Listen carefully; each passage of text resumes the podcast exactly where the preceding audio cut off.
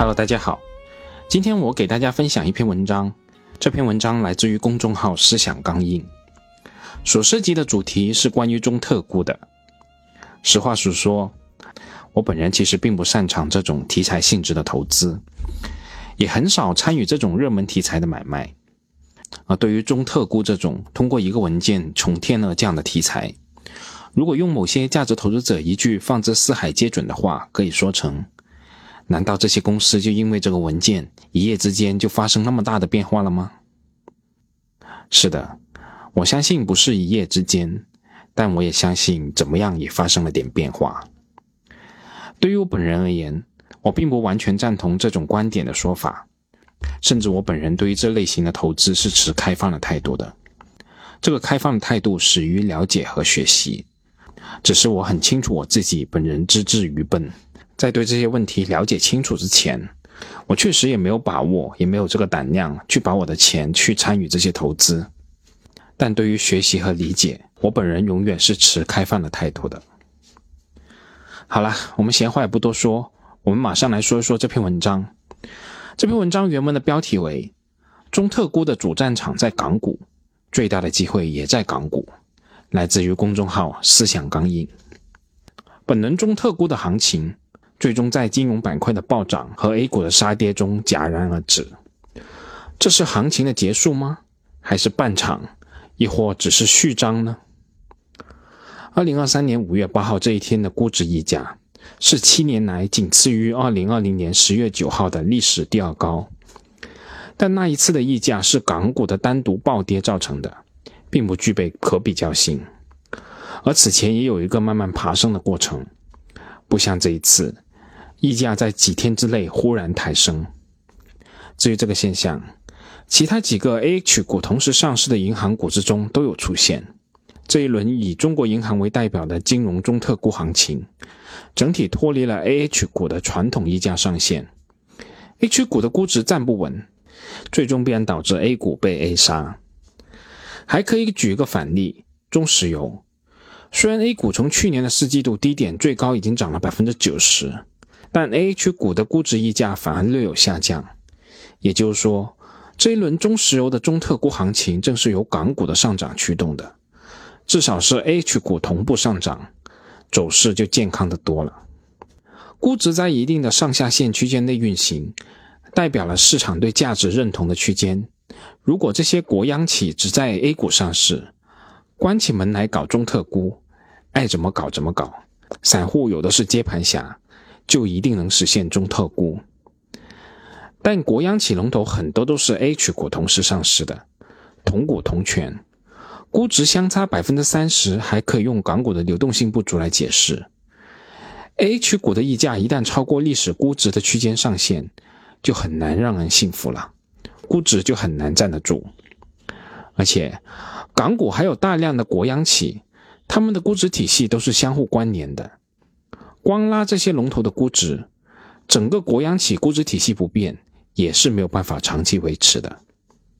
所以说，A 股的国央企估值折价的根源在港股。如果港股的估值不修复，A 股的股价很难真正修复。所以说，中特估的行情的主战场，如果有的话，也必然发生在港股。从另一方面来看，中特估最大的投资机会，如果有的话，也是港股的国央企，中特估板块演绎到现在，我总结成五大逻辑，但不都是特别估值。其中有三个是传统的估值体系，就另外两个涉及中国特色。第一类，传统估值体系的风格回归与估值修复。国资委启动了对标世界一流企业的价值创造行动，提出了财务指标方面的目标。特别是净资产收益率的不足，意味着经营的确定性可能上升，远期的现金流提升了市值空间，提升估值。而国有上市公司大量的资本运作，尤其是股权激励，对于国企的经营业绩可能在短期内有较大的推动作用，也支持了近期市场的风险偏好。而中国经济增速进入长期下降通道，投资者对股息率的偏好，促进了上市公司加大分红的力度。也有利于本来就有较高分红意愿和能力的国央企。而第二类则是真正属于中国特色估值体系的两个逻辑：一是国有企业承担着大部分国计民生和社会服务的责任，影响了利润，在国内产业转型升级的背景下，重要性有所提升，理应获得相应的估值溢价；而另一种则是企业价值并不都是以利润、现金流这一类经济利益来衡量。就像美丽国不允许我们投资他们的高科技领域一样，也不允许他们投资我们的高科技企业一样，中特估也可以看成是当下世界持续对抗趋势下对资本市场的一个影响。特别我们说到的最后一点是之前没有的逻辑，中美竞争集中在两个领域，一个是高科技，一个是在金融、电信、上游原材料等传统领域。那么这两个领域的国央企就有战略价值。理应获得估值溢价。相比于美股的估值体系，科技股的估值一向是偏高，而后者一向是偏低，这也是中特估的内在动力。这两类逻辑对股价的影响也并不完全相同。前一类是传统的估值框架，如果未来这类企业的资产质量和盈利能力改善，本身就具备上涨的空间，但它仍然在国央企长期的估值区间内。只是估值在区间的上限运行，而后一类的中特估框架是为了让整个估值区间上移，是更为本质的变化。很明显，后者的难度更大。估值是市场投资者用钱投票的结果，代表了投资者的信念。就像七零后、八零后不相信国企，九五后不喜欢民企一样，成年人的世界里面，信念是很难改变的。没有信念改变的中特估，就只是一轮短暂的风险偏好上升引发的暴涨暴跌行情。因此，对于中特估行情，股价涨上去并不是目标。政府的金融监管的总体思路已经从金融创新全面转向了防范金融危机、脱实向虚。涨上去但站不住，除了制造金融动荡以外，没有别的好处，肯定不是监管层想要的中特估。所以中特估的行情也有两个目标：第一是站稳估值，不是短期摸到，而是长期站稳；第二，不出现市场暴涨暴跌的炒作。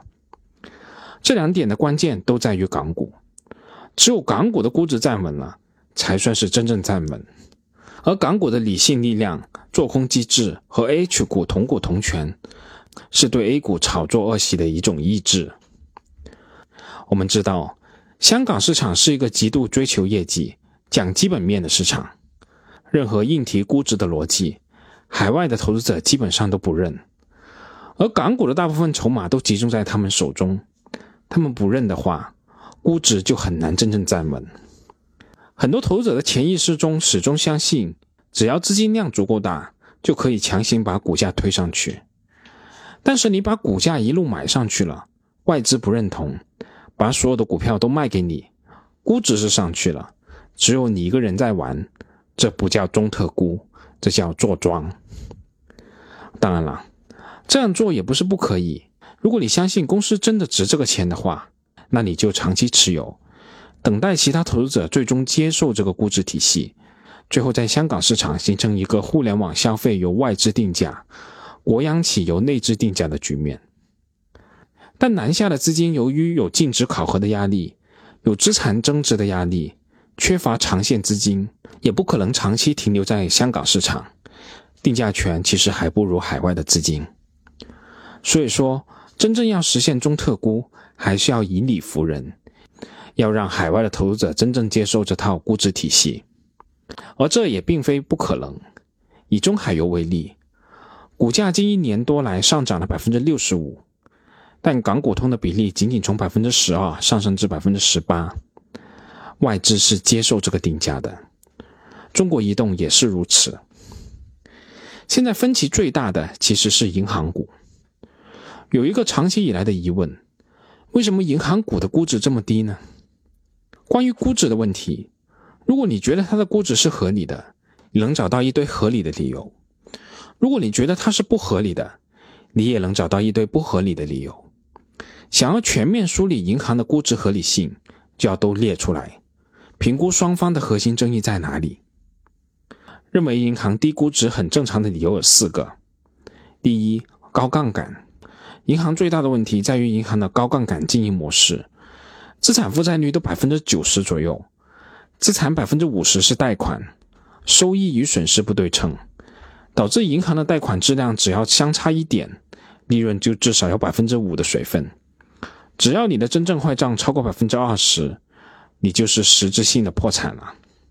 第二，长期融资大于分红。银行虽然净资产收益率比较高，分红也不错，但随着贷款数量上升，不断需要再融资补充资本金。国内的银行长期创造的净现金流能力很差。第三，资产质量不透明，银行的财务质量很难判断，通过各种借新还旧的方法。导致银行有多少隐藏的坏账，谁也不知道。第四，历史的劣迹。二十年前，中国的银行业已经整体破产过一次了。四大资产管理公司剥离了坏账，再用特别国债注资，才起死回生。但银行的治理结构一直没有真正根本的改变，对政府的依附关系也没有变，难保不会二十年后再死一次。对于这些看空的理由。银粉们是先承认，同时认为过度的低估了。就像好公司高估要有个上限，低估也要有个合理的下限吧。如果一倍的 PB 是合理的，零点八倍也是合理的，零点五倍还合理，那岂不是没有估值的标准了？所以我们可以先讨论银行股低于一倍 PB 的理由是否充分。因为低于一倍的 PB 公司只有两种可能性。可能性一，资产的实际价值远低于账面价值。可能性二，财务数据没问题，但长期是价值的毁灭者。对于可能一，反方可以使用归谬法。一个 PB 零点五倍的银行，隐含的假设是信贷资产的百分之十都是坏账，而且是价值为零的纯坏账。如果只是一家银行，那还说得通。可现在大部分银行都低于一倍，如果银行的资产质量真的差到这种程度，那就不是金融系统的问题，而是对于中国经济的不看好了。如果是这样，我们还买什么 A 股呢？对于可能性二，反方使用的是以子之矛攻子之盾。如果未来的自由现金流持续为负，企业早晚要倒闭。但正是不看好银行的理由四。政府二十年前就救过银行一次了，说明这些银行都是大而不能倒，而且那次银行整体注资是非常成功的，造就了中国此后的十年黄金时代。如果真是这样，政府再救一次也未尝不可。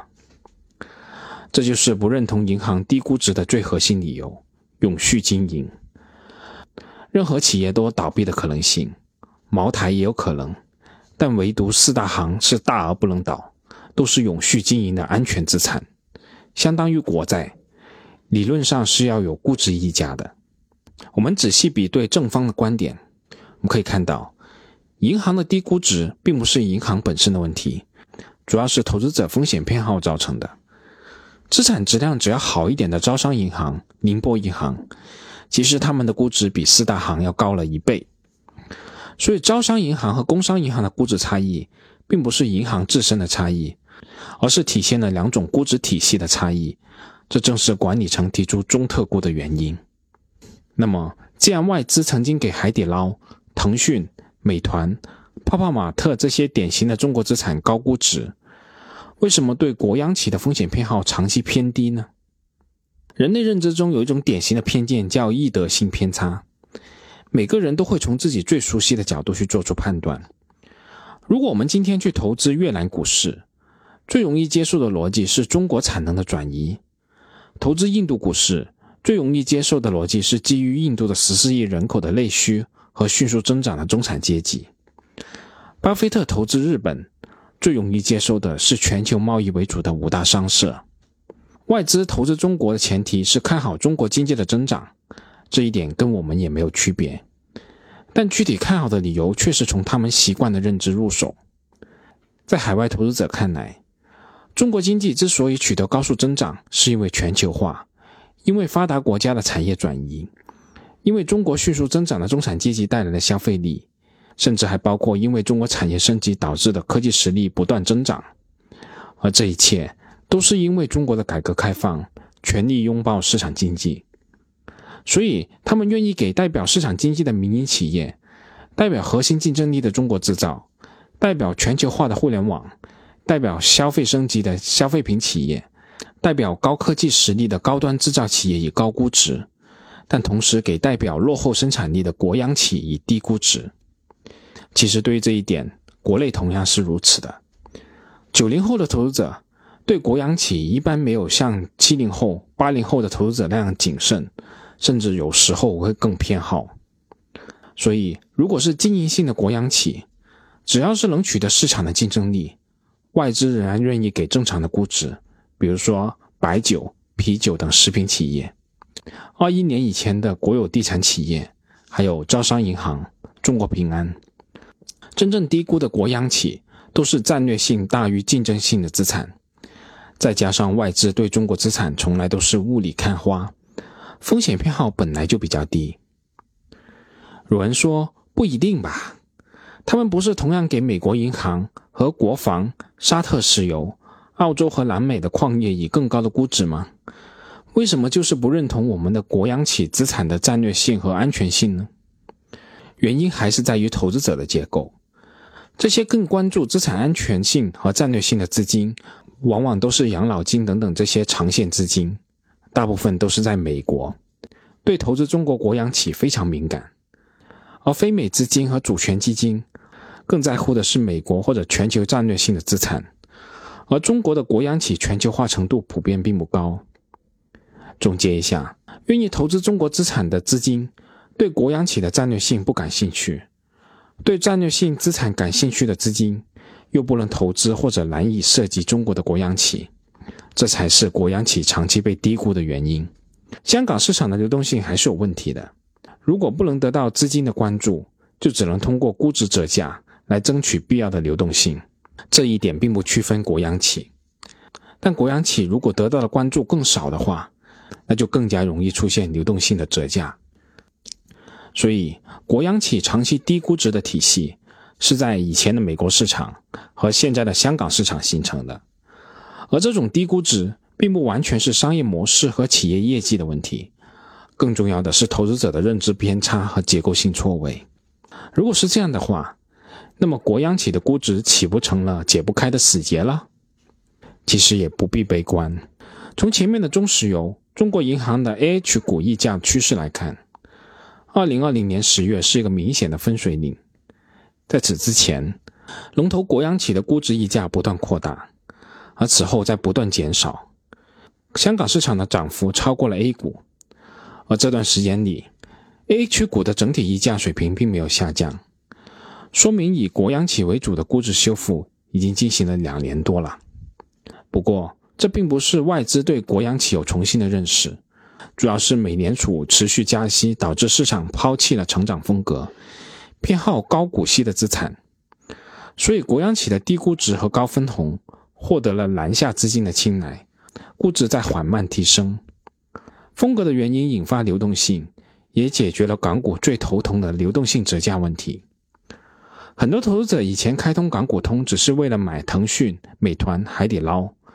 从来没有想到过，港股市场还有那么多估值低到令人发指的国央企。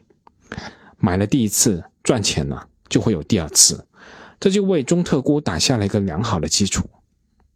当然了，要实现中特估，最终还是要靠外资，特别是外资的长线资金。好在外资也不是铁板一块，率先认识到中特估价值的，应该是亚洲及石油国家的主权基金。因为在全球化日益分裂的背景下，更好的做法是两边的战略资产都要投。此外，其实大家也不用神化这些外资的投资理念。欧美的资金也分为长线和对冲基金，后者并没有价值投资者那些条条框框，只要有机会就会投。去年港股市场那一轮反弹，也是对冲基金为绝对的主力。外资虽然不会短到三根阳线改变信仰。但一场牛市改变信仰也是相当有可能的，他们也有净值的压力。巴老的那一套在美国也是被供起来的政治正确的非主流。对冲基金对处于上涨趋势中的国央企投资，降低了南下资金抛盘的压力，进一步提升了估值的区间。当然了，中特估行情的前提还是要靠港股市场能够实现整体的大行情。有优势的是，目前港股的估值吸引力比较高。中美经济这一轮脱钩，香港是受最大伤害的地区。以前香港是投资中国的桥头堡，现在产能向东南亚转移，这个桥头堡变成了新加坡，也是近几个月香港市场一直弱于美股中概股的原因。但便宜就是硬道理，恒生指数十二月前瞻市盈率。相对于纳斯达克前瞻市盈率均值，十三年来中值折让一点五个标准差，股权风险溢价处于十三年来百分之七十四的分位值，龙头平台估值性价比凸显，而中特估相关的板块更是极度低估，而双方的关系再不好，也有缓和的时候。香港市场真正涨起来的速度，去年年底大家也见识到了。过去相关板块有一分的业绩只涨半分的股价，但现在有一分的业绩也可以涨三分的股价。企业有动力释放业绩，而央国企显然比民企有更多未上市的优质资产，也有更多提升业绩的方法。最终估值的提升还能站稳，要靠戴维斯双击，市场风格在叠加整体的市场。估值从来都不是根据理论算出来的，相反。理论才是相对于股价的总结，理论是可以改变的，只要你能说服别人。预测一下中特估行情在香港市场的三步走：第一步，美国在进入降息周期前，高股息资产在香港市场仍有继续上涨的动力，从而在不断提升 H 股整体溢价的基础上，实现 A 股和港股同步上涨，提升国央企在外资意识中的估值锚。第二步。美国进入降息周期以后，全球资金从美国流向新兴市场，提升香港市场的整体估值，中特估也会跟着上涨。第三步，通过反身性，资本市场影响实体经济，业绩与估值戴维斯双击，也是这个行情最根本的目标。最后简单总结一下，估值不但是经济学，也是政治经济学。我们正处于一个全球从合作转向对抗的时代。很有可能导致一些资产未来价值的下降，而有一些资产未来价值的上升。以后还有很多这样的事，不要被传统的投资条条框框所束缚。而目前的中特估行情主要还是由股息率推动，股息率是一个安全垫，在前期市场认同度不高的时候，成为市场一个公认的锚点。而我们也不要把中特估当成是一个板块，可以弱化行业的属性。强化风格的属性，你看好哪一个板块？看一看有没有国央企，看看他们的估值是不是落后了，那就有修复的空间。而传统的港股投资者要对一种可能性做好心理的准备：上一轮牛市是互联网的牛市，那么下一轮的牛市，国央企是主角，互联网、消费、医药都是配角。也不是所有人都适合香港市场的中特估。两市长期的估值差是由投资者的结构和资金性质决定的，中特估并不能解决估值差的问题，低估值也不代表低波动性，没有流动性，波动起来会更加剧烈。而对于散户而言，港股市场中特估板块最大的优势是低估值的央国企的数量远远多于国内的 A 股，大部分都是进不了港股通的，最终很可能未来有不少通过私有化的形式回到我们 A 股来上市。